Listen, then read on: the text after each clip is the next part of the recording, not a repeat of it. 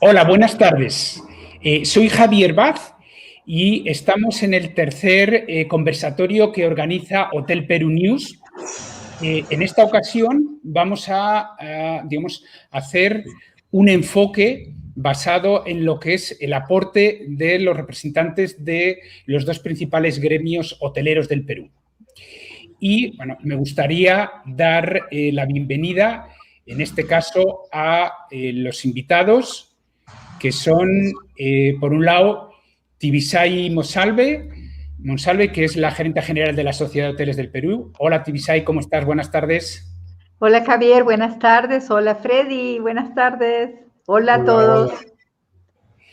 Hola, Javier, Tibisay, ¿cómo están? Buenas tardes con todos. Por, otro lado, Freddy Gamarra, que es el gerente general también de, de Ahora Perú.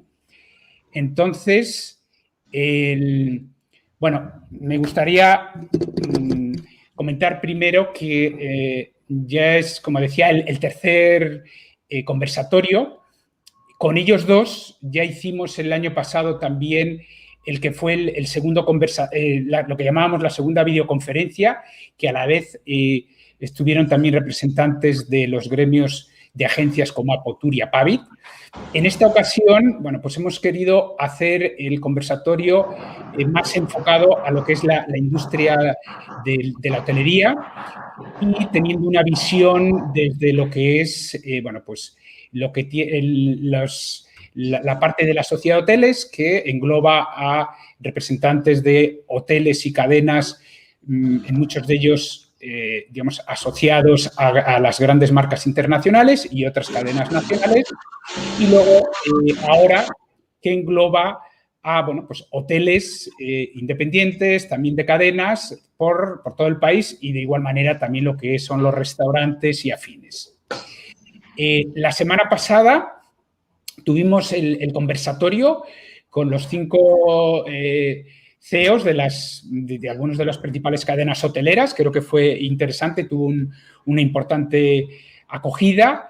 Eh, y bueno, en, este caso queremos entrar eh, a profundizar un poco más en, detalles desde la perspectiva de lo que son, eh, lo que hacen las, las asociaciones, estas dos asociaciones que a la vez son parte de Canatur, y eh, que eh, durante todo el año 2020 ah, estuvieron trabajando fuerte y apoyando al sector y desarrollando distintas demostraciones, eh, muy involucrados con todo el, tema de los protocolos, que aprovecho para felicitaros a los dos. Creo que, que los protocolos, los primeros salieron en, en, la quincena de mayo, los de los hoteles categorizados, y de forma paulatina hasta los primeros días de julio, que salieron los de la parte de hoteles y restaurantes.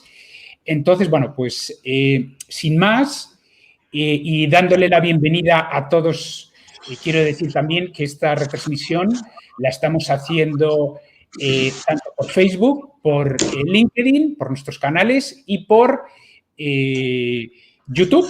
Entonces, cualquier persona que en un momento determinado, bueno, por circunstancias no pueda seguirlo, va a quedar grabado y en cualquier momento eh, va a estar disponible para que cualquier persona en cualquiera de estos tres canales pueda acceder y ver un poco la visión y el aporte de cada uno de ellos. Entonces, eh, sin más, me gustaría empezar eh, con lo que es la primera pregunta. y en esta pregunta, lo que me gustaría, bueno, es eh, partir de lo que es el estado, cuál es un poco el estado de la hotelería en Perú a fecha de hoy y también un poco, bueno, ver, tener una referencia de cuántos hoteles o qué porcentaje de hoteles eh, ya reabrieron eh, y, bueno, qué porcentaje de hoteles también o número de hoteles más o menos, digamos, han cerrado si ya hay algún, alguna cifra, ¿no? Se ha oído hablar de que esta pandemia está afectando de forma eh, y sabemos que en nuestro sector de forma muy, muy directa y hay hoteles que, bueno, pues en función de las circunstancias se pueden estar pasando lo peor. Entonces, bueno, me gustaría comenzar eh, contigo, Tibisay, para que nos des una perspectiva desde la sociedad de hoteles. Bien, bueno, mm, eh, justo tu pregunta nos estabas, era sobre qué porcentaje habían reabierto. En realidad, la mayoría de los hoteles de 3, 4 y 5 estrellas no han cerrado.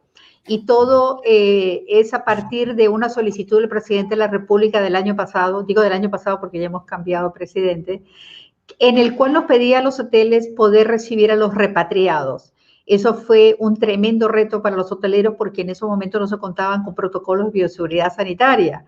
O sea, nos han puesto de, de, frente con, con, una gran responsabilidad en esos momentos que tuvimos que adaptar al momento, sobre todo en las cadenas internacionales, ¿no? Tomamos los modelos de los hoteles, especialmente los que estaban en China y que ya habían pasado por estos eh, temas de, de habían, habían estado donde se inició la pandemia. Entonces, este, sí nos pidió el gobierno poderlos atender a una tarifa solidaria, muy solidaria, te lo digo honestamente, en el cual estaba incluido el desayuno, el almuerzo y la comida. Eso nos ayudó a, mantenernos este, por el momento. Y sobre los que han cerrado definitivamente, realmente ha sido bien pocos en lo que se refiere a hoteles tres estrellas. Freddy, tú puedes complementar, por favor.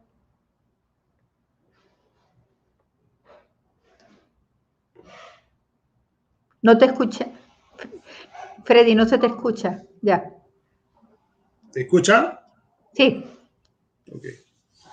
Como dijo Tibisay, al principio este, de la pandemia este, nos pidieron, sobre todo en el caso de Lima, los hoteles de Lima, que acogieran algunos repatriados.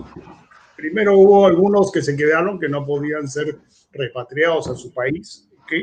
Y después también los los repatriados peruanos que, que venían. como dijo Tibisay, este, se tuvo que implementar rápidamente eh, protocolos, algo dio el MINSA, pero más se usaron los extranjeros, mientras después se, se trabajó con los protocolos, se fue desarrollando los protocolos, pero los hoteles siguieron funcionando. Eh, y posteriormente, eh, en el caso de provincias o fuera de Lima, los que estaban abiertos era más que nada porque se quedaron con personal, este, huéspedes, mientras se, regresaban, sea a su ciudad de residencia o a su país. Posteriormente, a los repatriados, que duró algunos, este, algunas semanas y en algunos casos algunos meses, eh, se comenzaron a recibir a las personas que hacían cuarentena. ¿okay? Y muchas empresas sobre todo empresas mineras, empresas de salud, de, transporte y pesqueras, que hasta ahora sucede, este, tomaron los hoteles como campamentos para hacer cuarentena y eso es este, lo que ha pasado. Sí hay hoteles cerrados, pero yo diría, si hay cerrados que yo sepa, en el Cusco hay algunos que han cerrado en el sentido mm, de que no se han puesto de acuerdo con los propietarios de, del inmueble y entonces por problemas de, de, arrendamiento han devuelto, lógicamente, porque no pueden pagar, el negocio no da para pagar, estando cerrado el negocio no da para, para pagar. Y hay otros que han renegociado y están este, cerrados, muchos están cerrados.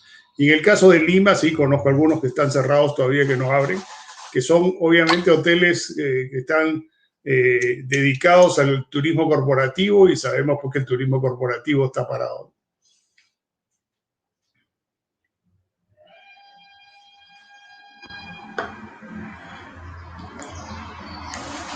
Hola. Ah. Sí. hola. Este, si bien es cierto, sí, ahora sí que si bien es cierto, algunos hoteles este, no han cerrado, pero han hecho un cambio de uso temporal gracias a, que las municipalidades como la de Miraflores han actuado con gran rapidez y les han permitido hacer estos cambios de uso temporal, como lo es usar sus alojamientos o habitaciones para eh, consultorios o para largas estadías. Eso es lo que quería añadir, Javier. Sí, sí, creo que, que es que también es algo importante eh, que, que, algunos de los hoteles fueron adaptándose, ¿no? Para lo que dices, para, para home office, para ese tipo de, servicios y, que, que, ayudó, ¿no? Muy bien. El, Freddy, para comenzar, o sea, la segunda pregunta, me gustaría ver, eh, mencionabas antes, ¿no? desde la perspectiva un poco de, las zonas externas, cómo evolucionó eh, todo lo que es en, las regiones la cuarentena y cómo ha ayudado todo lo que han sido las cuarentenas que, han estado haciendo. Creo que los principales han sido las, las empresas del rubro minegro y en la agroindustria, ¿no? Eh, y, bueno, eh, qué proporción de hoteles o cuáles han sido un poco las, regiones que más se han beneficiado por, por este, los hoteles de, qué regiones. A ver, perdón. Sí. Perdón, perdón. ahora sí. Ahora sí. Son varias las regiones que se han beneficiado, en general, lógicamente, las que están cerca de las mineras pero eh, no han sido solo mineras, como tú bien dices, también han sido empresas de, de energía, empresas este, que están con proyectos eh, importantes, como es en el caso de la construcción del puerto de, de, Chancay.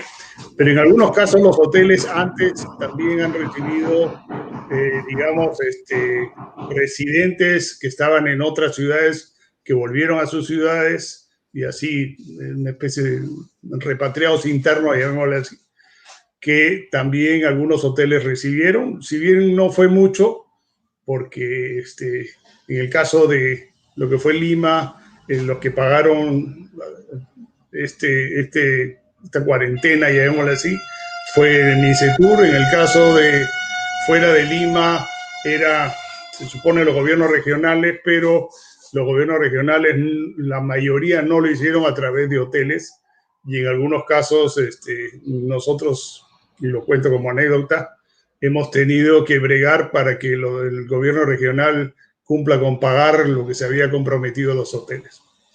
Es cierto que eh, hay muchos que hasta ahora están viviendo felizmente de empresas eh, mineras especialmente, y eso es toda la región, está en Cusco, está en Moquegua, está en Tacna, está el mismo Paracas, está en, Trujillo. Lógicamente, mucho es las zonas mineras, también en norte chico, también está sucediendo en el norte chico, que hay este, muchas empresas que han tomado los hoteles como campamentos pre o post, pre o post eh, cuarentena, ya hemos decir, ¿no?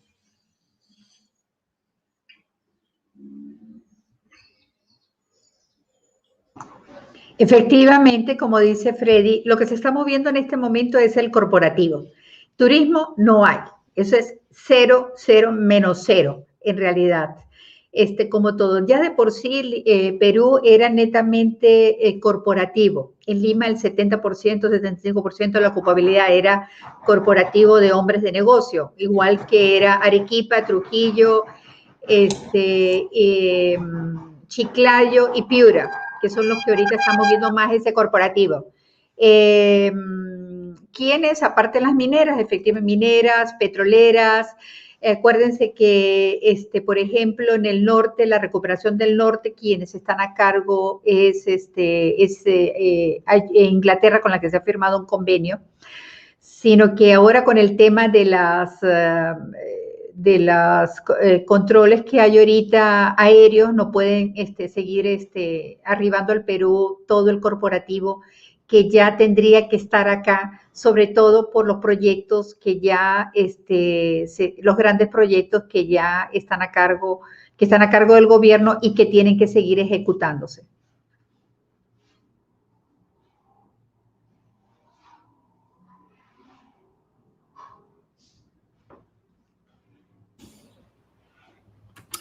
Ahora me gustaría eh, profundizar un poco, eh, comentaba antes que, habéis estado muy involucrados el, año pasado en, lo que fueron hacer propuestas al gobierno o al Congreso. Entonces, eh, para el sector, me gustaría un poco, y, muchas de ellas las habéis canalizado como miembros de, Canatur, un poco contar, que nos podéis decir cuáles un poco han sido las que en el caso de la sociedad habéis planteado o las habéis hecho de forma conjunta, eh, que han sido implementadas y cuál, digamos, han quedado sin, implementar y que consideráis necesarias y no, han sido consideradas. Entonces, eh, Tibisay, por favor. Bueno, este, como todo, la unión hace la fuerza. Y en momentos como estos tan especiales es que donde tenemos que estar más unidos. Como gremios decidimos de que canalizar todo esto y unir todas las fuerzas para canalizarlos a través de la Cámara Nacional de Turismo sobre esta, esta entidad. Y a través de ahí sí efectivamente hemos hecho múltiples propuestas. Bueno, siempre, como sabemos, el sector turismo ha sido olvidado, siempre está en la última rueda del coche. Cada vez que se hacían disposiciones, normas, dictámenes, medidas, nosotros siempre estábamos este, al final, este, tanto así como en el caso de que el gobierno nos pide recibir a los repatriados, pero sin embargo no estábamos en la relación de, de cada vez que salía en la relación de los que tenían, que podían movilizarse, no estaba considerado el, los hoteles.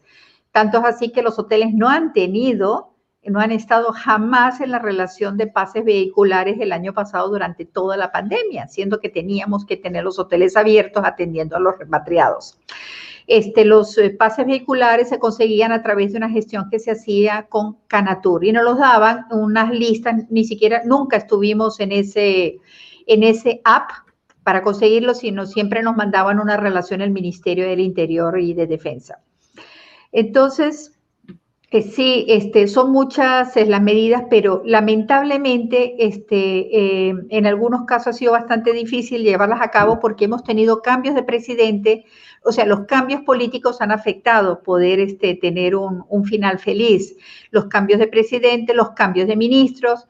Hemos tenido la suerte de contar con unos excelentes ministros. Gracias a Dios, durante la pandemia nos han tocado unos excelentes ministros de Comercio Exterior y de Turismo este, y viceministros, los cuales han sido unos grandes aliados en esos momentos tan difíciles. Me pasaba a mí que, yo sé, yo a las 6, 7 de la mañana se presentaba un problema y y, la función de los gremios era un enlace entre los asociados, el sector privado y el Estado. Entonces, todo se canalizaba a través de nosotros, a través de, mi caso, de la Sociedad de Hoteles del Perú. Mis asociados venían donde mí y yo este, dirigía este, la solicitud o el problema. Era el puente entre ambos para solucionarlo. Y el Estado nos respondía inmediatamente. De verdad que debo decir que estoy muy agradecida porque se, gracias a eso podíamos ser más eficientes en momentos tan difíciles como los que he vivido, sobre todo el, al inicio de la pandemia. Ahorita yo puedo decir que somos más duchos, entre comillas, ¿no? En, en este tema, pero en ese momento era de verdad eran dudas y dudas y dudas porque habían disposiciones, a todas le faltaba una pata, entonces era qué hago en esta situación, qué hago en esta otra, puedo hacer esto, no puedo hacer aquello, no me sale el pase, si me salen, no me salen este, los, eh, no, los proveedores, no, no, no podemos acceder. Este, cuando llegaban los aviones con los repatriados, este, de repente no avisaban el Estado, este, el hotel no estaba preparado. De verdad, les digo, fue titánico y yo felicito a los hoteleros, de verdad los felicito a todo, desde el gerente hasta, hasta el más pequeño. Eh, bueno, más pequeño, ninguno es más pequeño, todos son grandes. Me refiero en, el tema de, puestos y responsabilidades, porque han actuado de maravilla. De verdad, han sido unos grandes guerreros en, esta guerra mundial. Y, y los gerentes tenían que ser psicólogos y tenían que ser para tratar de hacer, de tranquilizar a las personas que tenían que hacer una cuarentena 14 días en un cuarto y no podían salir y a la vez tenían que ser generales para evitar que salieran de las habitaciones, ¿no? De verdad que fue bastante titánico. Eh, ¿Cuáles han sido implementadas de esas este, eh, propuestas? Bueno, bueno, muy pocas. Hasta el momento seguimos luchando, hasta hoy estamos luchando y peleando con los bancos, pero lo importante es que tenemos un sector privado unido, unido y que este, de verdad que da mucho gusto y felicito a todos los presidentes este, gremiales por esa actitud y por ese compromiso que están teniendo en este momento. Freddy, yo sé que tienes bastante para complementar.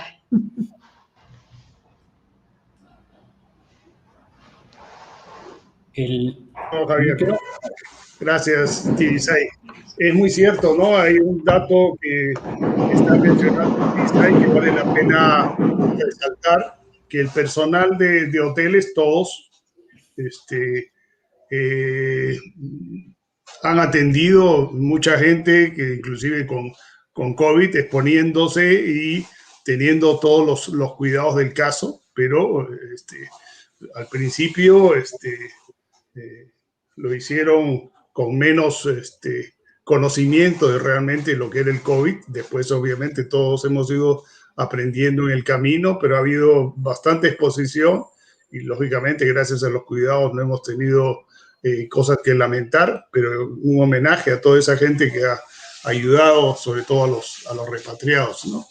Es muy cierto, como dice eh, Tibisay, y, y, a la pregunta de, de Javier, ¿no? Nosotros, este, nos unimos a través de, de, Canatur porque era lógico que en ese momento tener una sola voz y lo demás, los problemas son, son y han sido comunes. ¿no? Algunas, obviamente, algunas este, cosas muy específicas de algún sector, pero este, comenzamos primero con los, con los protocolos, como tú dijiste, Javier, ha habido tres protocolos de hoteles que también ha habido algunos cambios, este, eh, lógicamente, propios de, inexperiencia, del poco conocimiento. En el caso restaurante que hemos participado nosotros, también ha habido dos protocolos.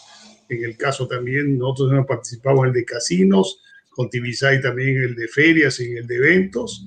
Eso simplemente para hablar de un poco de protocolos, igual de piscinas, en fin. Este, pero una de las cosas que hemos trabajado todos es este, pedir eh, desde el punto de vista eh, apoyo financieros. Eh, en el Reactiva, como ustedes saben, primero fue el FAEMIPE, después el Reactiva. Reactiva no este, incluyeron a todos los sectores, todos los sectores de turismo, todos los prestadores de servicios turísticos, lamentablemente. Después, gracias a eh, gestiones nuestras y después de la verdad que bastantes meses salió el FAE Turismo, que ha sido para mí un fracaso porque de 500 millones solamente eh, se ha accedido a 40 millones de préstamo y además con algunas este, trabas que se pusieron para que no sea fácil el acceso. ¿okay?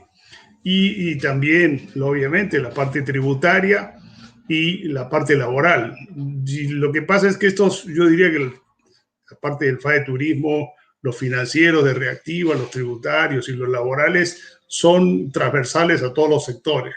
Si bien en el caso de, de los hoteles, en la suspensión perfecta de labores es algo muy es especial, digamos, porque el, por sí el servicio es especial, pero es parte de los problemas que hemos tenido y hemos trabajado en conjunto para poder eh, resolverlo. Hasta ahora seguimos, seguimos con algunos problemas en, en, en, la parte de la suspensión perfecta de labores, pero más que nada por, este, yo diría, incomprensión por parte de, de la, del Ministerio de Trabajo, de SUNAFIL, de lo que es el servicio que se brinda en hoteles, en restaurantes y en general en todos los servicios turísticos, ¿no? Eh, falta complementar algunas cosas de servicios de hoteles, eventos, que ya parece que eh, se puede, había ahí una indefinición por parte de Entremisa y Mincetur, y así todavía faltan, estamos ahora viendo este, cómo se hace para el Reactiva, porque todos sabemos que el Reactiva se dio en marzo-abril con la proyección de que a partir de octubre, noviembre se empezaba la recuperación. Hemos visto que eso no ha, no, no ha sido así, lamentablemente. Estamos febrero y, y, también menos reactivación. Acaba de decir Tibisay, el turismo está en cero, ¿ok? Tanto interno como receptivo. Eso significa que en mayo no se va a poder pagar. Y al no poder pagar en mayo, este, ¿qué va a pasar con los bancos? ¿no? Nosotros estamos pidiendo que sea este, dos años más de gracia, pero ahora es, creo que hay que tiene que ser un fondo nuevo, aparte del reactivo, tiene que ser un fondo nuevo, un fondo de rescate, un fondo de rescate final que permita a las empresas pues a un préstamo a largo plazo de 10, 15 años para poder este, recuperarnos de esta grave crisis, ¿no?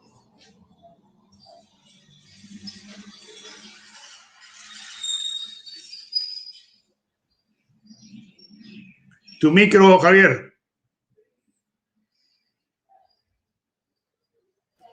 Sí, gracias, Freddy. hablando de lo que comentabais del turismo que, estaba en cero, me gustaría, bueno, ahora ver qué, valoración realizáis eh, un poco sobre las acciones de promoción interna que emprendió el año pasado PromPerú. Eh, hubo un momento en el que parecía que, bueno, sobre todo zonas de costa como Máncora, Paracas tuvieron una cierta actividad, ¿no? Eh, con unas, unas, buenas ocupaciones en los meses de octubre, noviembre y parte de diciembre, ¿no? Eh, eso, comentar sobre lo que ha hecho PromPerú eh, a nivel nacional, si, si, desde la perspectiva de los destinos y a la hotelería se ha visto de alguna forma beneficiada. Y bueno, también el otro día se hablaba eh, en el otro conversatorio de la importancia de, lo que era eh, la, promoción externa de PromPerú para, digamos, traer ese turismo, tanto, eh, bueno, turismo que viene por ocio como el, corporativo, ¿no? Entonces, Freddy. Sí, Javier. Este, a ver, yo creo que es muy poco lo que ha podido hacer PromPerú debido a a, la situación sanitaria, ¿no? Eh, por muy buenas intenciones eh, que todos tengamos, este, no podemos eh, chocar contra la realidad. Y la realidad es que los destinos que se han podido este, operar o mover, como tú dices, Playa del Norte y Paracas, son, son muy chicos, muy chicos en cuanto a volumen, a cantidad de gente pero eh, también han tenido eh, algunos problemas, ¿no? En el caso de, Paracas, acuérdense que nosotros en el mes de noviembre, cuando estaba comenzando a recuperar, hubo este, los problemas eh, políticos, después vino la toma de carreteras, que lógicamente eso influye negativamente, la gente se asusta, no quiere ir por inseguridad y va en contra por mucha promoción que todos hagamos, este, va en contra contra ese tipo de destinos. Y en el caso de, Playa del Norte, que es, creo, uno de los que ha ido caminando mejor, porque la gente ha ido a hacer cuarentena o, hacer, este, digamos, trabajar desde, desde casa de playa, igual que muchos balnearios, igual está sucediendo en el Valle de Lubamba. Eh, el problema en Playas del Norte es que las autoridades no han ayudado no han ayudado y al contrario, no han complicado, digamos, este, órdenes confusas de que se puede usar la playa, no se puede usar la playa, este, nadie va a ir a la playa a mirarla de, lejos, menos en verano. A ir a mirarla de lejos, este, una playa en invierno o una playa que nadie se puede bañar, pero una playa que te puede bañar, eso es absurdo. En cuanto a lo de Promperú, este, eh, repito, es muy poco lo que han podido hacer, por lo menos al nivel de, turismo interno. Eh, yo he estado conversando con las reuniones que hemos tenido con los presidentes de las ahora regionales y, ellos no, por lo menos no se han visto reflejado en viajes a su zona. Lógicamente, hay otra parte que es, como tú dices, la, mantener la imagen en el exterior, que es lógico, se tiene que mantener, porque tenemos que tener viva la imagen de Perú para apenas este, cambien las condiciones, la gente eh, venga. Esperemos que eso se esté haciendo y se esté haciendo bien. La verdad es que eh, no tengo la información de cuáles son las campañas que se están haciendo en este momento.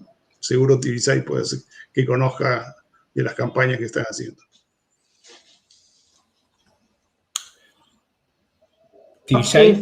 Bueno, eh, la verdad es que estamos ante un escenario único.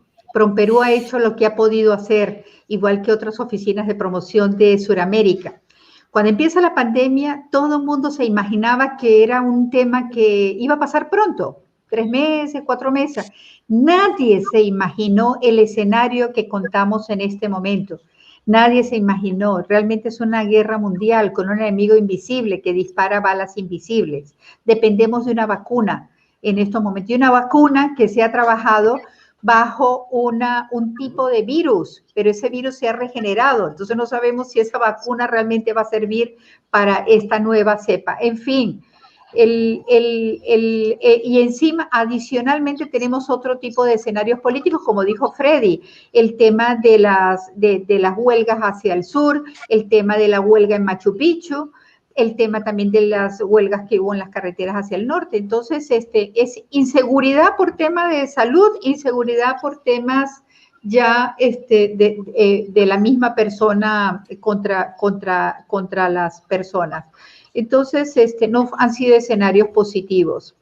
Sí, mm, eh, sí, está trabajando, este, claro, se está evaluando eh, un escenario donde hay cierre de fronteras, donde este, eh, se, supone de que ya iba a pasar una primera ola y ahora estamos en terceras olas, donde nadie tampoco se podía imaginar que Europa, después de haber pasado la primera hora, ahora está en los índices que tiene ahora.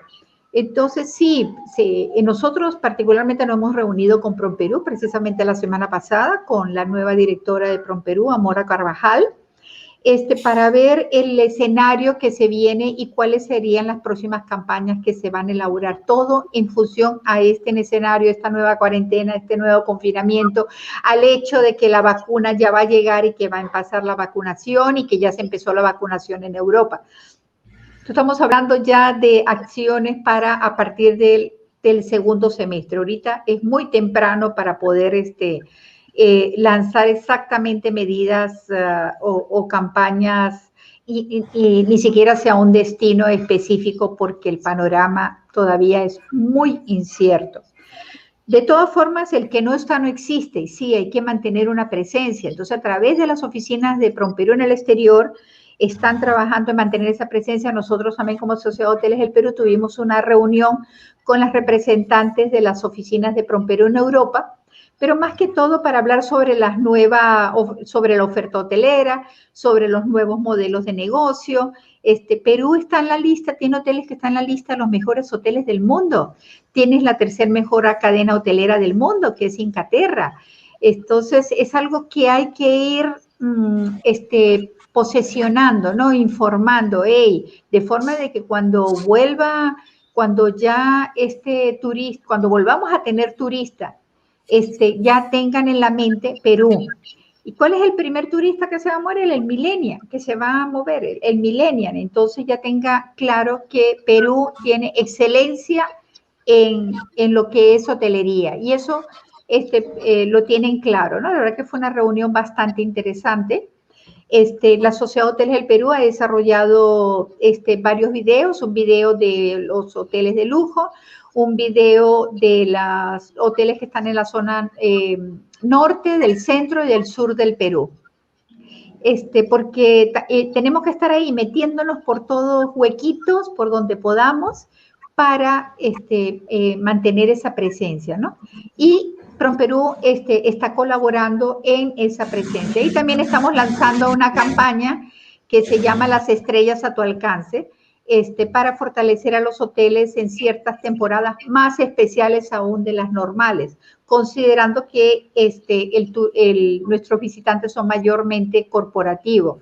Y ya que vemos que este nuevo se va a fomentar mucho, lo que se va a mover primero es el turismo interno, entonces va dirigido al, peruano para que conozca de esta oferta hotelera maravillosa que no tiene que viajar a Europa ni tiene que viajar a Asia para tener unos hoteles extraordinarios. Son fabulosos nuestros hoteles en Cusco, en Paracas, en, en Tarma, en, ¿cómo se llama? En Máncora, en, en Arequipa. En fin, y en el mismo Lima tenemos hoteles este, extraordinarios, los nuevos hoteles, el nuevo concepto para millennials es wow, espectacular. Hay un hotel el, que está, por ejemplo, el Alof, que es uno de los nuevos este, proyectos que se han inaugurado hace poco más de un año. En el lobby tienes una mesa de billar y le da y tienes una gran bar extraordinario y se presentan chicos los días jueves este, que están eh, pretendiendo mostrar esa nueva oferta también este, eh, musical. En fin, o sea, hay una hotelería, Perú, no sé, de verdad, tiene una hotelería extraordinaria y única. única. No tenemos nada que envidiarle a ningún país en el mundo en ese campo. Sí, a mí me gustaría hacer una acotación aquí y el año pasado, durante las videoconferencias, lo comenté varias veces, eh, que creo, y bueno, y la pregunta yo empecé haciéndola sobre el tema de Promperú, pero creo que eh, eh, igual que, estabas diciendo tú ahora, Tibisay, del nivel hotelero que tenemos en, las distintas regiones, pero lo que sí veo en falta y, no lo he visto que haya habido es el turismo, o sea, perdón, la promoción del turismo por parte de las mismas regiones. O sea, yo llevo ya 10 años viviendo en París, eh, perdón, en, Perú, llevo, ya soy, me he nacionalizado peruano, me siento a Perú, pero lo que veo es que aquí estamos, perdón, peor en, la promoción interna que cuando yo empecé a estudiar hace 30 años la carrera de turismo en España. O sea, es que si vas por la Javier Prado, yo no veo incluso ni un anuncio de Paracas como destino, ni un anuncio de Máncora para que el, gobierno regional lo promocione en el punto de, demanda que puede ser. O sea, yo creo que hay, una parte que, eh, como el otro día también comentaban eh, los CEOs, de las cadenas, o sea, Perú, yo creo que igual que en otros países, su función tiene que ser más traer el turismo de fuera. Interiormente tienen que ser los gobiernos regionales que hagan esa promoción interna y que eh, el país, o sea, las distintas regiones muestren sus riquezas. No que tenga que ser un programa que está bien hecho, que es ¿y tú qué planes? Pero que eso es más parecido a lo que puede hacer un operador potente de, de agencia en cualquier otro país internacional. O sea, yo creo que, que, se ha dejado y, los gobiernos han recibido un flujo que no están, y yo creo que en la pandemia igual, no he visto, o sea, y creo que es algo que, se debe potenciar más, porque tendría que ser la suma. Ellos tienen que hacer para que sus regiones reciban ese turismo o lo potencien y se ponga en valor todo lo que hay. Porque lo que está claro es que los hoteles, y vosotros estáis haciendo yo un trabajo, se, va, se dan a conocer, pero hay otro tipo de hotelería que puede ser más chica y que deberían tener, y otros servicios turísticos que se deberían dar más a conocer, ¿no? Entonces, bueno, es un poco mi, acotación a, esta pregunta porque creo que, ahí hay cosas y que los gobiernos regionales, no sé, un, Cuzco debería promocionar más, o sea, ha vivido mucho de un turismo internacional, pero también puede haber un turismo interno, ¿no? Entonces, es ese detalle, ¿no?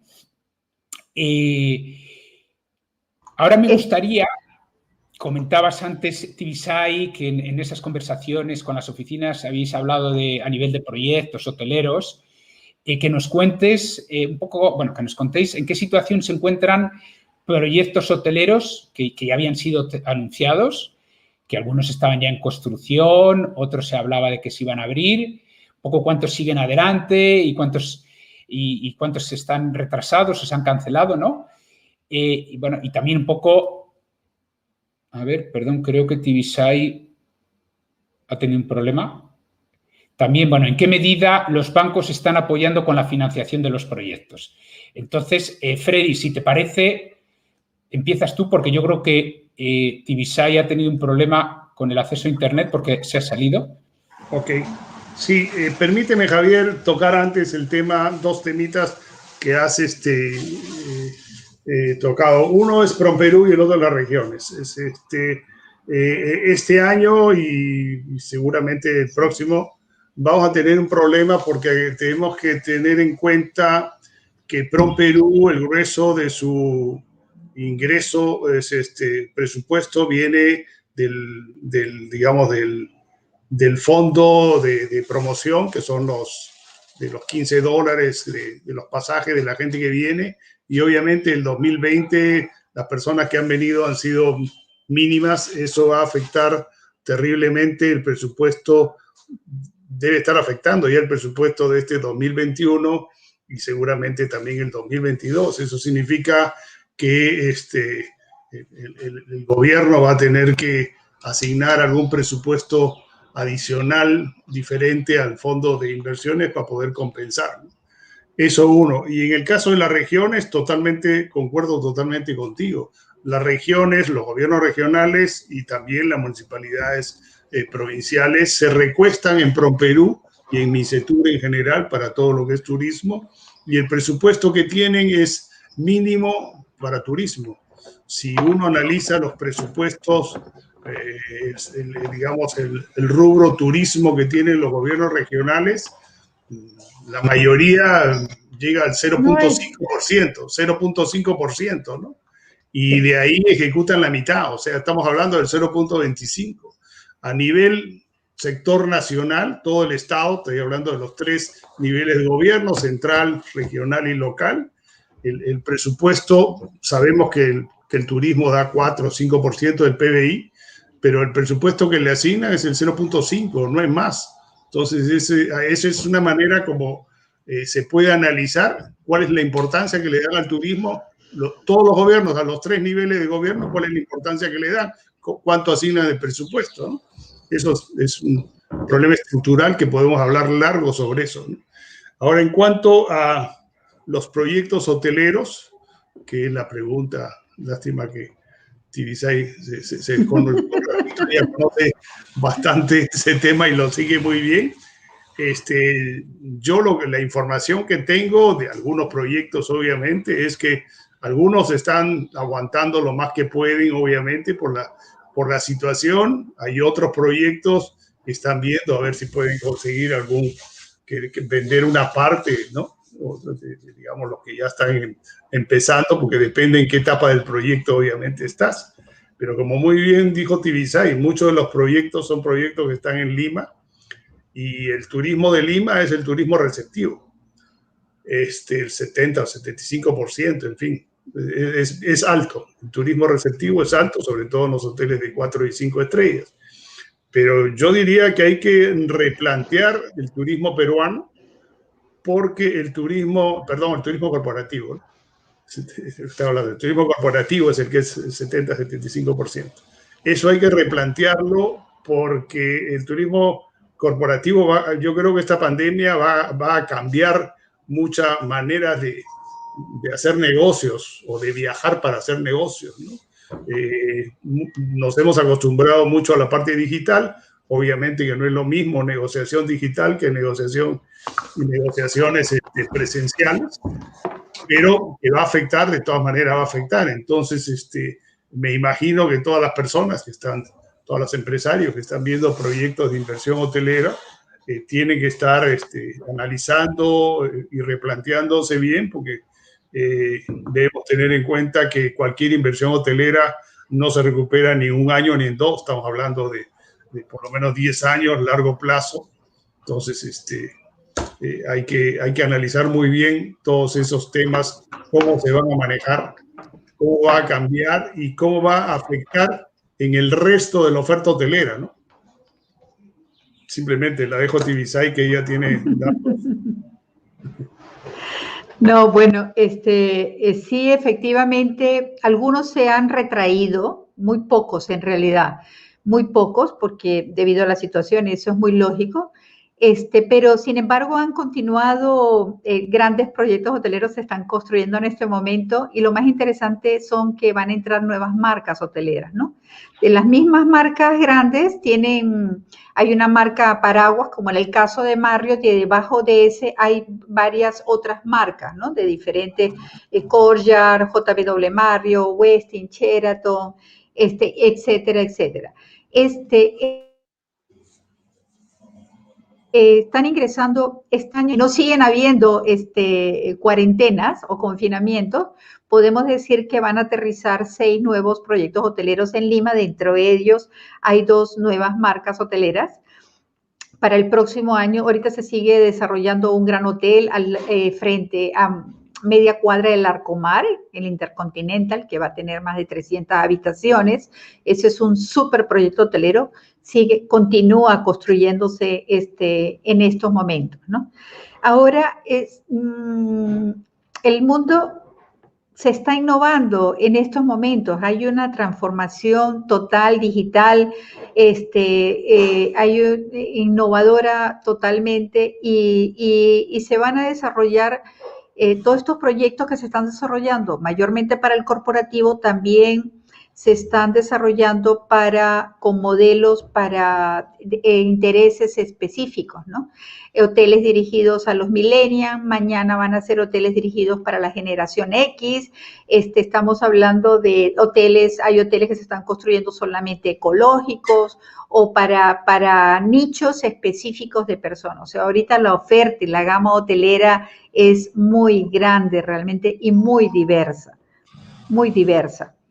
Entonces, sí, sí, sí siguen construyéndose. Eh, algunos este, han bajado, como quien dice, la marcha, pero no han, este, no se han retraído porque ya al fin y al cabo, este, Perú es un país muy interesante, donde todo está por hacerse, este, está por desarrollarse casi todas las regiones en el Perú, en el Perú Lima es una gran ciudad capital, pero el resto del país todavía son ciudades muy pequeñas que le falta desarrollarse muchísimo más. Si los comparamos a Perú con el resto de los países de la región, lamentablemente tenemos que decir que tenemos un, un atraso de 30 años en cuanto a infraestructura en general, ¿no? Llámese de carreteras, llámese de aeropuertos, en fin, de lo que sea. Y se necesita que venga mucho empresa a invertir en el Perú y muchos hombres de negocio.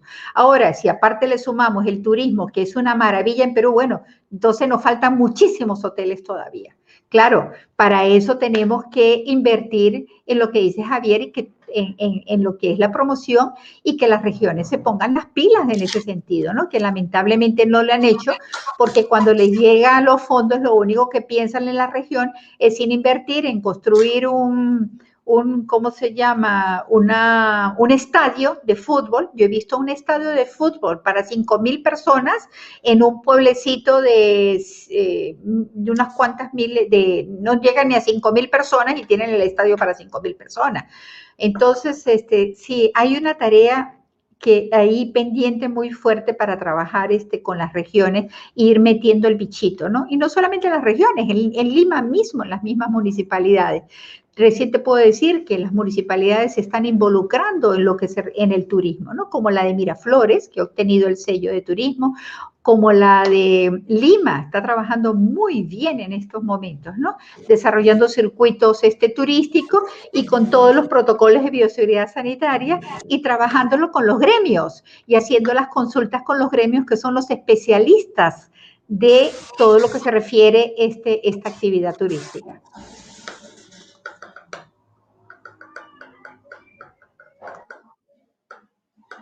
En relación a esto que último que estás diciendo, Tibisay, eh, nosotros el otro día, junto con, mi compañera Angie, estuvimos en un recorrido que organizó la, Municipalidad de, Lima por el centro para ver el, mostrar por motivo del, del aniversario de Lima.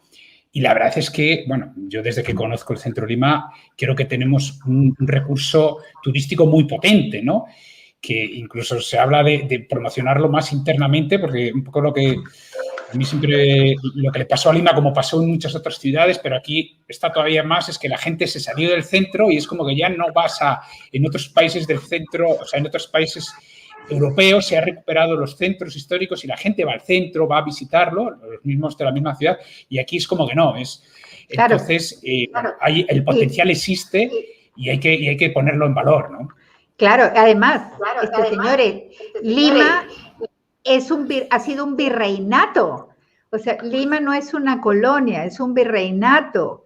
Hay tanto que mostrar, tanto que contar. Ahorita al turista le gusta contar historias, recibir eh, eh, y, y, los, y hay tanto que si palacetes, palacio, la casa del conde, del duque, del virrey, el cuento del virrey Amati León con la con la perrichola, o sea, de verdad, tenemos la iglesia más pequeña del mundo. Yo siempre lo digo y la gente me dice, no, digo, sí, agarra en Google, pon la iglesia más pequeña del mundo y te va a aparecer Lima, está en el RIMA. No, no es que digas que tú pongas este, la iglesia más pequeña del mundo está en Lima, no, ya te aparece Lima. O sea, hay tanto que mostrar en Lima, hay casonas espectaculares Lo bueno es que por fin eh, la Municipalidad de Lima lo ha entendido y la Oficina de Turismo, las personas que están ahí a cargo de verdad lo han entendido y gracias a Dios están trabajando para ponerla en valor, como tú dices, Javier, y para mostrar esa maravilla que tenemos este, en el centro de Lima, que los mismos peruanos que viven acá, los mismos limeños, no lo conocen. Este, y hay que mostrarlo, ¿no? Y tenemos que estar orgullosos de eso, ¿no? Yo cuando, inclusive acá yo vivo en San Isidro, detrás mío está la Huaca Guayamarca, es una pirámide trunca. Lo que pasa es que la vemos todos los días y no le damos el valor que tiene pero cuando vienen extranjeros dicen, wow, tú vives al lado de una ruina arqueológica. Y yo, sí, la verdad es que sí. Y, este, y, y, yo me acuerdo, mi nieto cuando recién me mudé venía y se asomaba a la ventana y decía, mamá, una pirámide. Y yo, sí, pues, una pirámide, pero estamos tan acostumbrados a verla que no le damos la importancia del peso que tiene este, eh, eh, ese tipo de detalles, ¿no? Hay mucho que mostrar en nuestra querida Lima y, en eso estamos trabajando los gremios también, con Ahora, con Canatur y, todos los demás gremios. Gracias. Em, ahora, o sea, me gustaría eh, entrar a ver un poco cómo están enfrentando eh, los hoteles, sobre todo los hoteles independientes o de pequeñas cadenas, ¿no? esta situación de competencia que creo que es importante, antes lo decía eh, que tenemos muy buenos hoteles, sobre todo en, Lima, en Cuzco, y, avalados también por estas grandes cadenas y marcas hoteleras, ¿no? Entonces, eh, poco, bueno, ¿qué, ¿qué, enfoque están dando? Porque yo lo que sí veo, y también es una perspectiva de 30 años conociendo todo lo que es el mundo de la hotelería, que aquí en Perú, bueno, pues hay hoteles que, han vivido al amparo de estar en, un Miraflores con un flujo que le llegaba o San Isidro con un cliente corporativo eh, y, se han dejado llevar, o sea, porque, porque les iba bien, ¿no? Pero yo creo que estamos en un momento en el que está viniendo, y, comentaba antes eh, Tibisay, pues hablamos del Intercontinental, que es un cinco estrellas, eh, la otra marca Índigo, que es más un, un, un 4, un 3 superior, pero vienen otras marcas también de, a nivel de 3, 4 potentes, ¿no? Y hay muchos hoteles que, están aquí en Perú. Eh, entonces, un poco ver, qué, enfoque están dando, ¿no? Para afrontar esa, esa, competencia, ¿no? Yo creo que una de las oportunidades es eh, ya no hacer querer hacer la guerra por su cuenta, sino ver qué opciones de incorporarse. Ahora ahí los modelos, bueno, están las cadenas que te exigen más cosas o lo que se denominan las soft brands, ¿no? Entonces, eh, y yo creo que de cara a lo que es a nivel internacional, o sea, provincias que comentabas, o sea, hay mucho por desarrollar y hay mucho, tanto hotel por desarrollar como marcas que, ayuden y que luego el turista pueda conocer, ¿no? Entonces, eh, Freddy, cuéntanos un poco cuál es el, panorama, cómo lo veis desde vosotros desde ahora. A ver, este, de varias formas, ¿no? Eh, primero es cierto que en el caso del turismo receptivo, la gente, el extranjero, mm, busca marcas conocidas. ¿no? Si al buscar marcas conocidas, este, porque es lo que conoce y sabe que, que muchas donde tú vas, sabes qué cosa vas a encontrar. Pero hay ahora otros, hay muchos métodos de, comercialización. Entonces, este, a través de, de las otras o similares, digamos, este, la gente busca mucho y en el caso del turismo receptivo, no estoy hablando del corporativo, el turismo de vacaciones, eh, también influye mucho otros factores.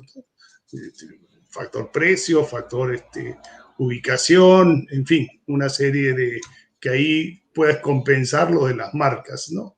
Y lamentablemente, y quiero contar este caso, que no sé si todos lo conocen, pero Indecopy, por ejemplo, a muchas, a las marcas nacionales y a cadenas nacionales, ha obligado que en su página web pongan el precio con impuestos y con, con todos los, los cargos, digamos, ¿no? O sea, eh, impuesto al consumo, impuesto, perdón, el recargo al consumo, IGB, en fin, que sea el precio total, cosa que no hace con las cadenas internacionales porque lógicamente ellos, su página web está en el exterior. Eso de por sí ya es una, este, digamos, competencia que no ayuda porque no puedes competir con el mismo precio cuando un precio es 100 dólares, por poner un ejemplo, tú vas a tener que poner 100 dólares y el otro pone 80. En realidad son 80 y a la hora que, que tú pagas va a ser 100, pero cuando tú comparas, dices 80 contra 100, me voy al 80. Lamentablemente se ha explicado, tuvimos reuniones con Indecopi y Indecopi no ha entendido, según su ley, la ley del consumidor, dice que el precio debe, debe este, eh, estar incluido todo, cuando lo que se hacía siempre es, se pone más cargos, más impuestos, como en cualquier parte del mundo, ¿no? Lamentablemente contra esas cosas este, también se tiene que luchar. Se supone que Indecopi también ve por, el, por un lado competencia y por otro lado el consumidor. Entendemos que proteja al consumidor, nadie lo está engañando, pero también debe hacer que eh, las empresas peruanas puedan competir de igual a igual contra cualquiera extranjera. Inclusive cuando tú quieres, eh, digamos, tienes un presupuesto de mil dólares y dices, ¿dónde me voy? ¿Viajo de internamente o viajo externamente? Comparas precios y, vas, a, vas a ver por el precio, digamos, este, que te ponen supuestamente el precio neto, que te sale más barato viajar afuera. Cuando viajas, obviamente, después tienes que pagar todos los impuestos, como en cualquier parte del mundo, en los que cobran impuestos, digamos, a los, a los turistas. ¿no? Eso quería agregar, Javier. Tibisay. Bueno, este, como estábamos comentando ahorita, hay un nuevo turismo. Los proyectos hoteleros se están desarrollando por tendencia, por de acuerdo a, corrientes. Y el Perú, podemos decir que no necesita acoplarse a una gran cadena para poder ser exitoso. Yo veo todas las mañanas un programa, todas las mañanas no, hay algunos días, la verdad es que no, no, no le presto atención exactamente los días. Hay un joven de barba, muy simpático, que te lleva por el Perú viviendo esas experiencias hoteleras, ¿no? De, de, hoteles pequeñitos, innovadores, emprendimientos espectaculares. Y, y ahorita el turista, el, inclusive el turista extranjero, busca, le encanta el turismo vivencial, le encanta el turismo de naturaleza que mucho tiene Perú, el ecológico, este, lo único, lo novedoso. Les voy a hablar de un emprendimiento que, que, le va muy bien, y es, por ejemplo, el de Cristina Suaña en, la, en, el, en el lago Titicaca. Este, Cristina tiene una, ella y su esposo construyeron una islita de Totora, y, este, y todo fue porque llegaron unos jóvenes a visitarla, unos jóvenes extranjeros. Ella vivía con cinco familias más en una isla de Totoras y le pidieron permiso para poder este, compartir con ellos eh, las vivencias, ver el día, eh, día a día. Y este, ella pidió permiso a la comunidad y se hospedaron en su casa. Cuando ellos se fueron, los chicos la pasaron, vinieron por dos días y se quedaron toda una semana. La pasaron también que le dijeron, Cristina, ¿por qué no reciben turistas? Nosotros te ayudamos. Los chicos eran europeos, pero Cristina habló con las demás familias y le dijeron que no, que no querían recibir extraños, qué sé yo. Entonces Cristina habló con su marido y entre los dos construyeron esta islita de Totora. Y esa islita, creerás, ella ha ganado premios internacionales. Este, ella, em, ¿cómo se llama? Ahorita se pudo construir una lancha, la llaman este, a, dar este, charlas en el exterior y, está muy bien posicionada este, en estos momentos. Y estamos hablando de una islita que ella misma ha desarrollado en el lago de Titicaca. Como ese emprendimiento hay muchos en Perú. O sea, ahorita lo bueno de la hotelería que no tienes eh, las personas en el mundo están tan agobiadas de vivir en grandes ciudades, millones de personas en grandes ciudades, que buscan salir a nuevos espacios, nuevos modelos. Entonces, y Perú tiene de todo tipo de espacios, tiene todas, este, tiene tantos tipos de clima con los que puede jugar en poder invertir o hacer un nuevo modelo de negocio hotelero. Este, y si entran, yo entro muchísimo en innovaciones hoteleras y verás hoteles en barriles de cerveza, hoteles en aviones, hoteles hechos helicópteros. O sea, ahorita la industria hotelera se da para ser muy creativo y no necesariamente tienes que afiliarte a una gran cadena este, hotelera. Ahora se viene lo que ahorita este, es muy importante, es la innovación y sí entrar en, en, lo que es en esta transformación digital en lo que hemos tenido, porque si tú puedes construir como Cristina este modelo en lago Titicaca, pero si no tienes internet y que es básico, el tener internet ahora es, es, tan importante como tener un baño en una habitación. O sea, ya ni te preguntan si tienes, debes de tener este internet. Ahora no solamente internet, sino un internet rápido, veloz. Entonces, este, Sí, embárquense en nuevos proyectos y sean creativos, porque ahorita el mundo se cada día se está segmentando cada día más. Y hay grupos y subgrupos y tienen un gran potencial de poder este, promocionarse en, ese, en, en, en, esa cantidad de sectores que se están y tendencias, tendencias y corrientes que se están desarrollando en el mundo, sin tener que tener una súper gran inversión. Estamos hablando de inversiones pequeñas. En Cusco hay un hotel de una sola habitación y, y les va muy bien. Perfecto. Ahora, bueno, mm, Tibisay, tú ya estabas dando algunas pautas, pero dentro de que en, en este momento pueda estar eh, dentro de nuestra audiencia algún propietario, inversionista, ¿no? Eh, que tiene que afrontar, que están viendo cómo afrontar y sobre todo cuando no son hoteleros, ¿no? Eh, ante esta situación actual, eh, que se pueda estar planteando, bueno, vender el hotel, alquilarlo, ceder en gestión a un operador, un poco cuál, es, cuál sería vuestro, vuestro consejo, que bueno, me imagino que alguno ya, ya os ha podido ir a, preguntar, pero mm, un poco tu opinión, Tibisay. Claro, bueno, eso depende del hotel y la cantidad de habitaciones, ¿no? O la categoría. Este, este, este. Ahorita, como te dije, muchos hoteles, inclusive de hoteles de marca, este, han pedido, y, y, eso les recomiendo, o sea, no tienen por qué venderlo, pueden hacer un cambio de uso temporal, mientras este, sale la vacuna y mientras va pasando todo este panorama va cambiando. Un panorama que no sabemos si va a durar meses o si va a durar un año más o dos años más. Es, es impredecible, pues estamos hablando de un enemigo totalmente desconocido. Entonces, mientras tanto, pues, hay, lo que sí tienes que estar a, eh, eh, el, el, el, adaptando el negocio constantemente, o sea, eh, adquirir un modelo de negocio por un año y, el próximo año, a finales de año, tienes que replanteártelo. Entonces puedes entrar en un modelo de negocio y usar las habitaciones como home office o como consultorios o alquileres largo plazo, porque te lo digo ahorita, para, es mucho más práctico para un ejecutivo que este, en vez de venir y alquilar un apartamento donde tienes que dar dos meses de adelanto, tener una empleada, pagar la luz, el condominio, la seguridad, en un hotel tienes todo, no tienes que preocuparte de nada. Alquilas tu habitación, tienes tus espacios para recibir a tus huéspedes, tienes el restaurante y no tienes que pagar nada. Eh, solamente pagas tu mes por adelantado y se acabó.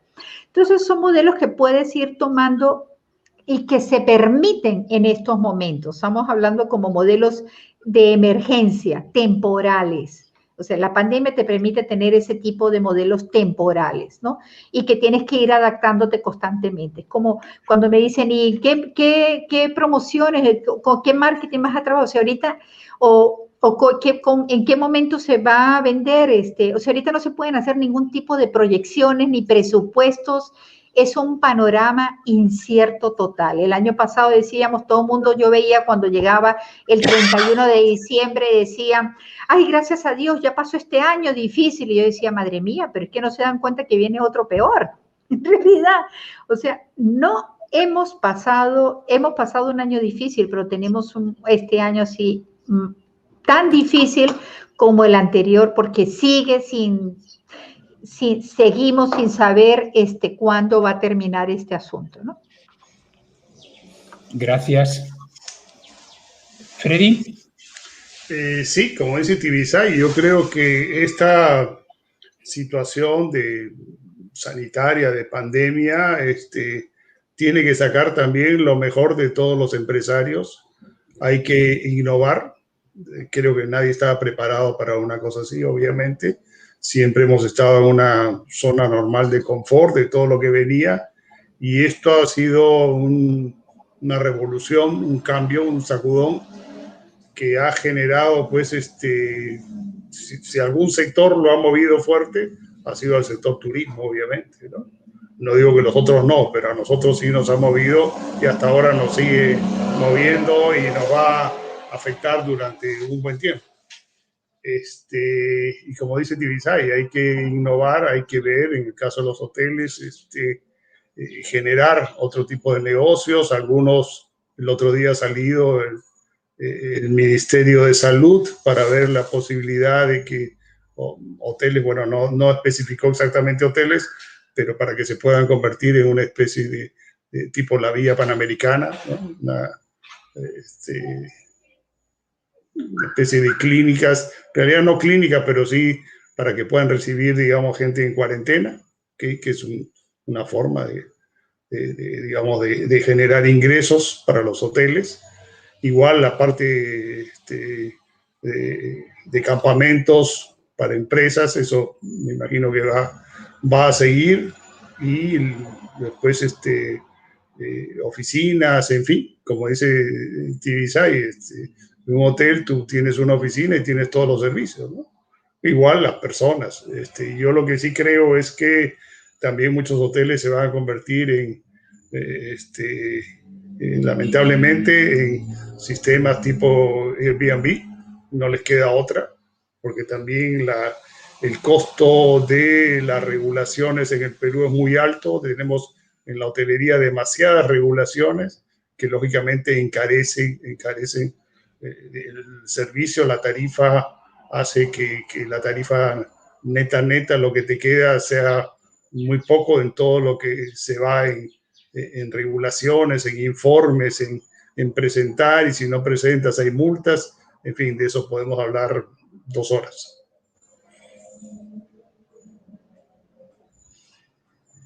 Gracias.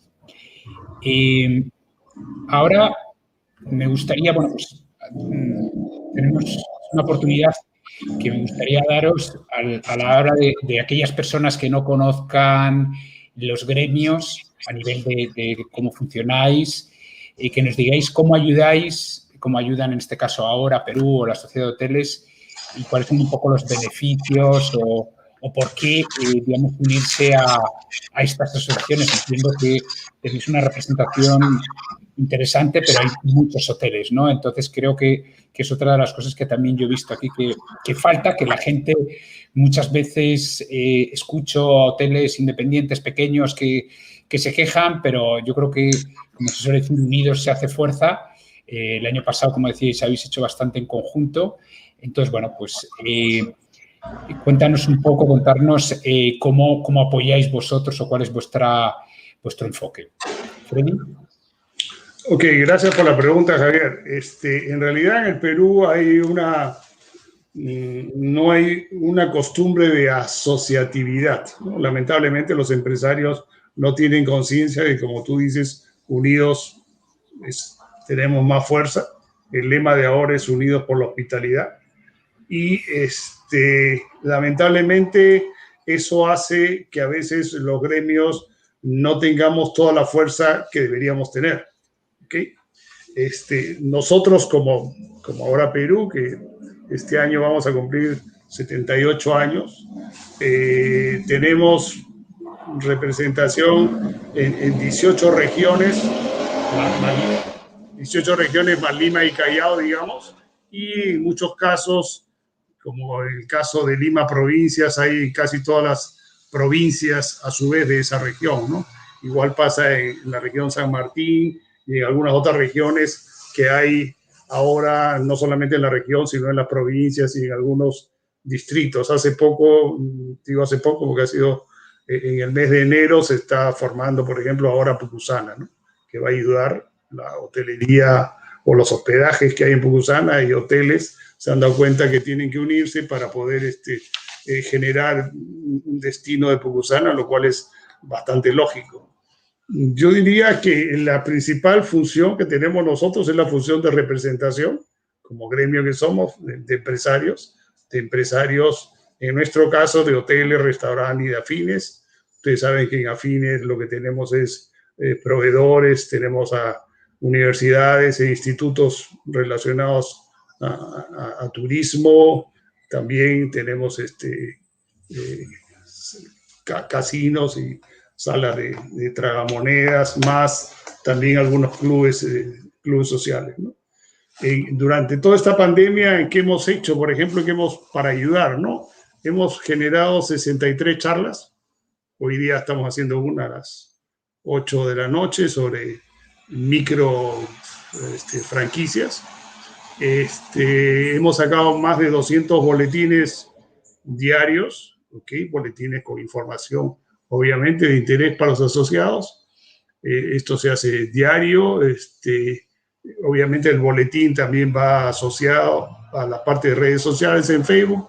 Eh, informes legales, todas las, todos los días nuestro asesor legal prepara una, una nota informativa de las normas legales que salen, como ustedes saben ha sido este, muy frondosa durante estos, este, durante estos meses de pandemia, ¿no? Eh, con todos los presidentes de las ahora regionales, nosotros tenemos mínimo una reunión mensual, a veces son, dependiendo los, los temas, son dos reuniones mensuales en que intercambiamos información, sobre todo eh, eh, con ellos que lamentablemente pues la información a veces que llega fuera de Lima no es la, la, la, más este, adecuada, ¿no? ¿no? No le llega toda la información, entonces aprovechamos en ponernos todos al día y conocer cuáles son todos los problemas para ver cómo a través nuestro podemos representarlos. Eh, otro, nosotros tenemos en ahora tres cuatro comités, comité de hoteles, comité de restaurantes, comité de de, académico y comité de eventos, y es más o menos un poco lo que es, lo que es ahora. ¿no? Este, sí, la asociatividad, y estoy seguro que eh, Tibisay concuerda conmigo, este, en el caso de, de las cadenas internacionales, la mayoría este, se asocia, pero hay algunas que no les gusta participar. Eso este, lo conocemos, no sé por qué, pero será a veces política, también puede ser política de la propia este, cadena, ¿no? Simplemente eso, yo creo que si más empresas pensaran en, asociarse a un gremio, este, se ayudan ellos mismos, ¿no? No es que nos ayudan a nosotros, se ayudan a ellos mismos. Pueden consultar, nosotros tenemos asesoría legal, asesoría tributaria, laboral, y obviamente eso eh, ayuda a todos. Eso, Javier, muchas gracias.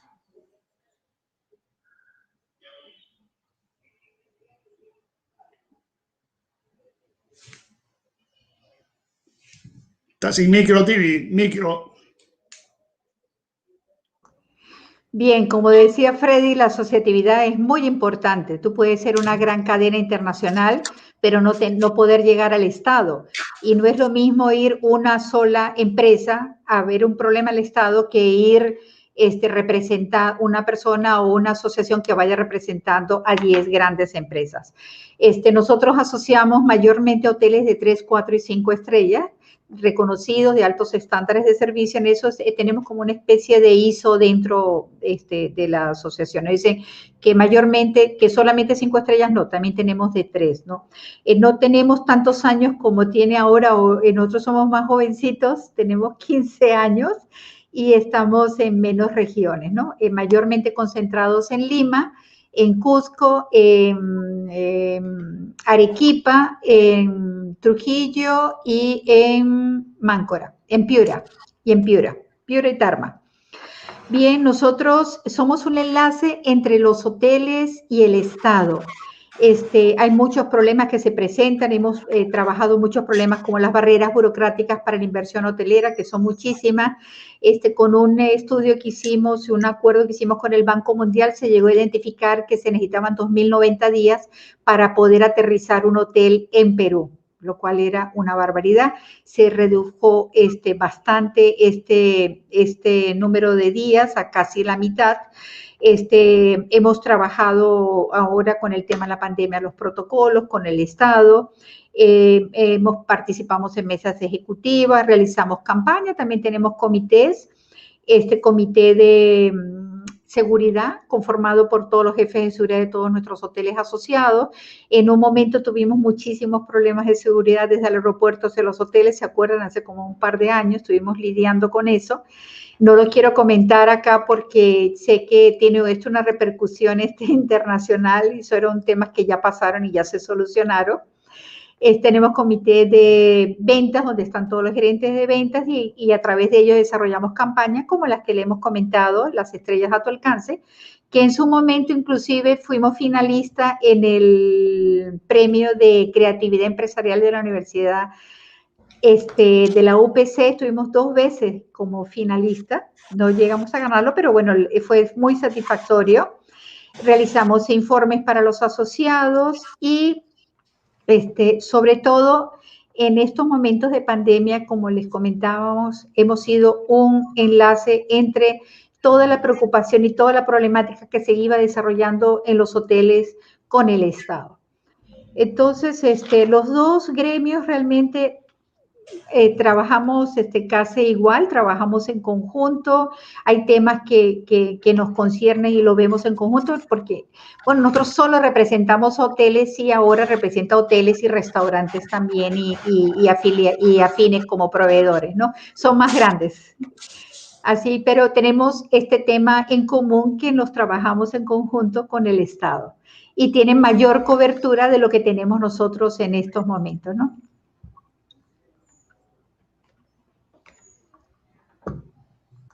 No se te escucha, Javier. Ya, eh, había otra pregunta que ya la habías incluso desarrollado tú en cuanto a temas de innovación, eh, y ya como son las cuatro y cuarto, me gustaría eh, terminar, eh, bueno, pues pidiéndos una conclusión final vuestra de, la visión a futuro, el, el medio largo plazo de, la hotelería en Perú. Freddy. Ok, gracias, este, Javier. Bueno, yo creo que a, largo plazo eh, la hotelería, el turismo ha cambiado por la pandemia. Yo creo que el turismo ha cambiado y ha cambiado para quedarse, ¿no?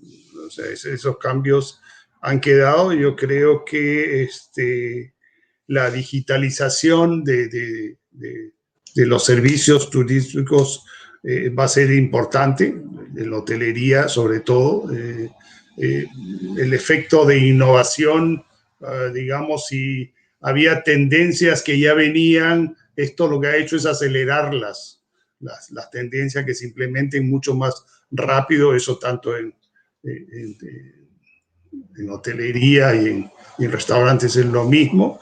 Quizás, quizás este, algunas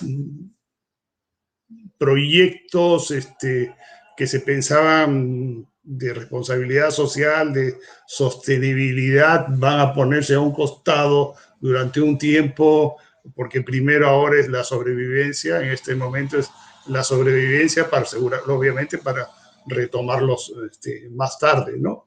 Yo creo que en algo que sí este, no hemos hecho, y ahí hay una, digamos, este, reconozco esa falla, es que si bien nosotros, tanto en hoteles, como dice Tibisay, y en restaurantes, hemos puesto cuáles son los protocolos que se siguen dando confianza eh, para que sepan que están seguros y van a estar seguros si van a un hotel formal y si van a un restaurante formal. Eh, algo que nos eh, falta y tenemos que hacer es campañas para enseñarle a los clientes, al consumidor, qué cosa debe exigir cuando va a un restaurante y cuando va a un hotel.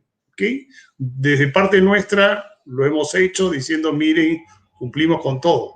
Pero lo que nos falta creo que es al mismo este, eh, consumidor, posible cliente, decirle, mire señores, cuando usted va a un hotel exija tal cosa.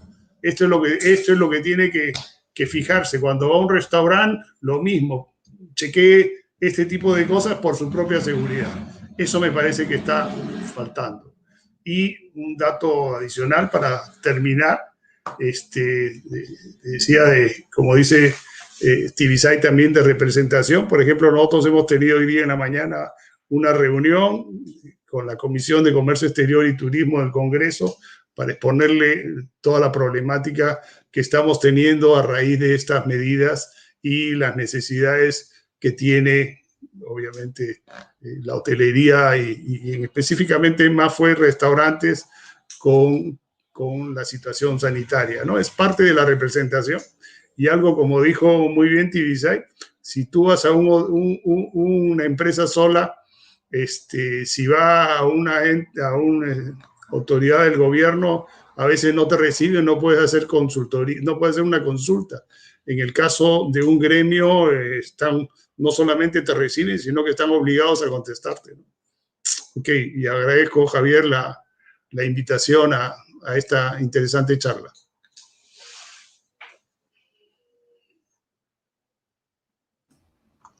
Bien, bueno, este, definitivamente con esta pandemia entramos en un nuevo turismo, un turismo este, exigente, eh, en el cual debemos de generar confianza, confianza y seguridad, este, confianza en que en donde va el destino donde va a visitar, llámese eh, o la locación donde va a dormir o, los atractivos que va a visitar cuentan con todos los protocolos de bioseguridad sanitaria.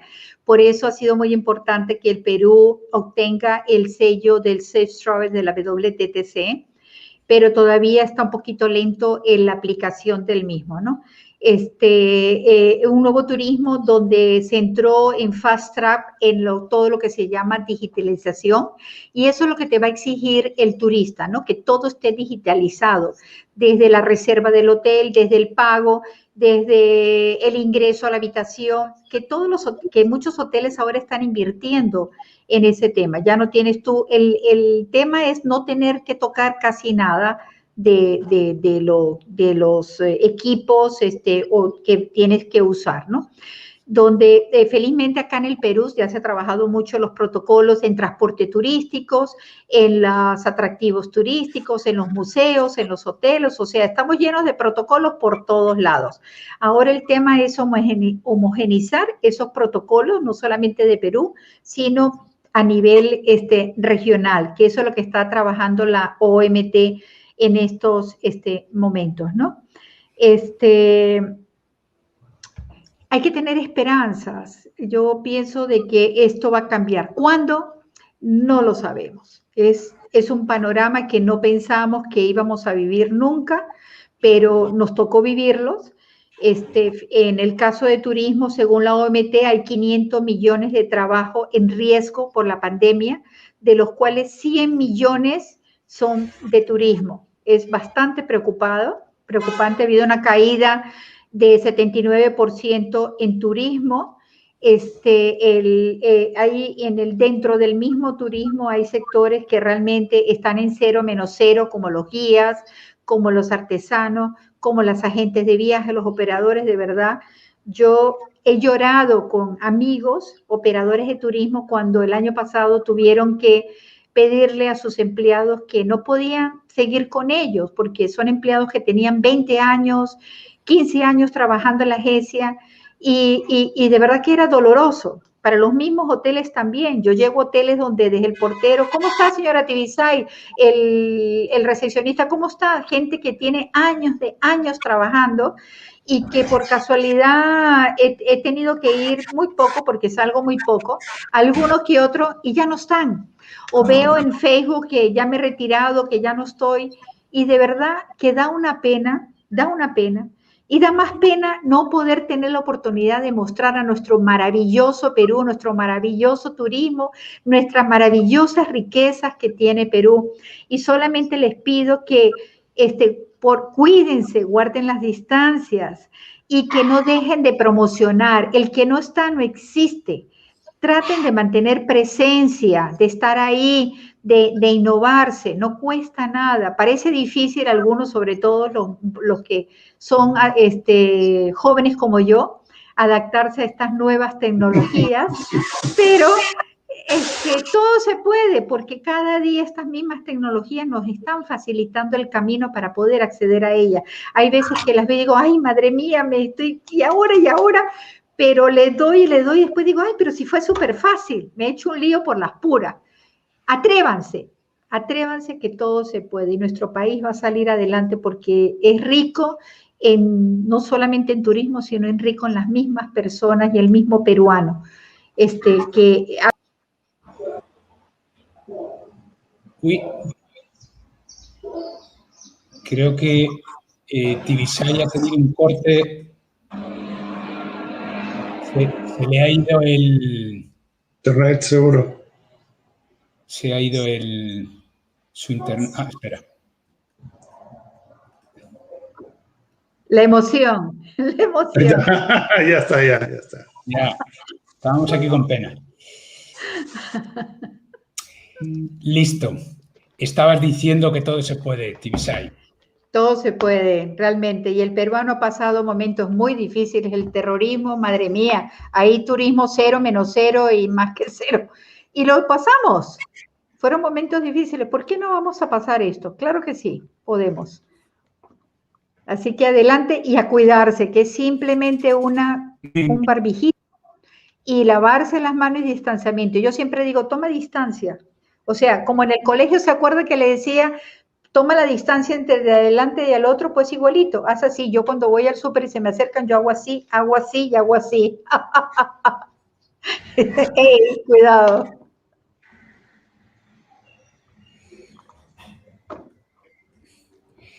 Bueno, pues me gustaría ya, ya concluir. La verdad es que eh, ha sido un, conversatorio muy interesante. Creo que hemos eh, visto distintos eh, ángulos del trabajo que las dos asociaciones realizáis.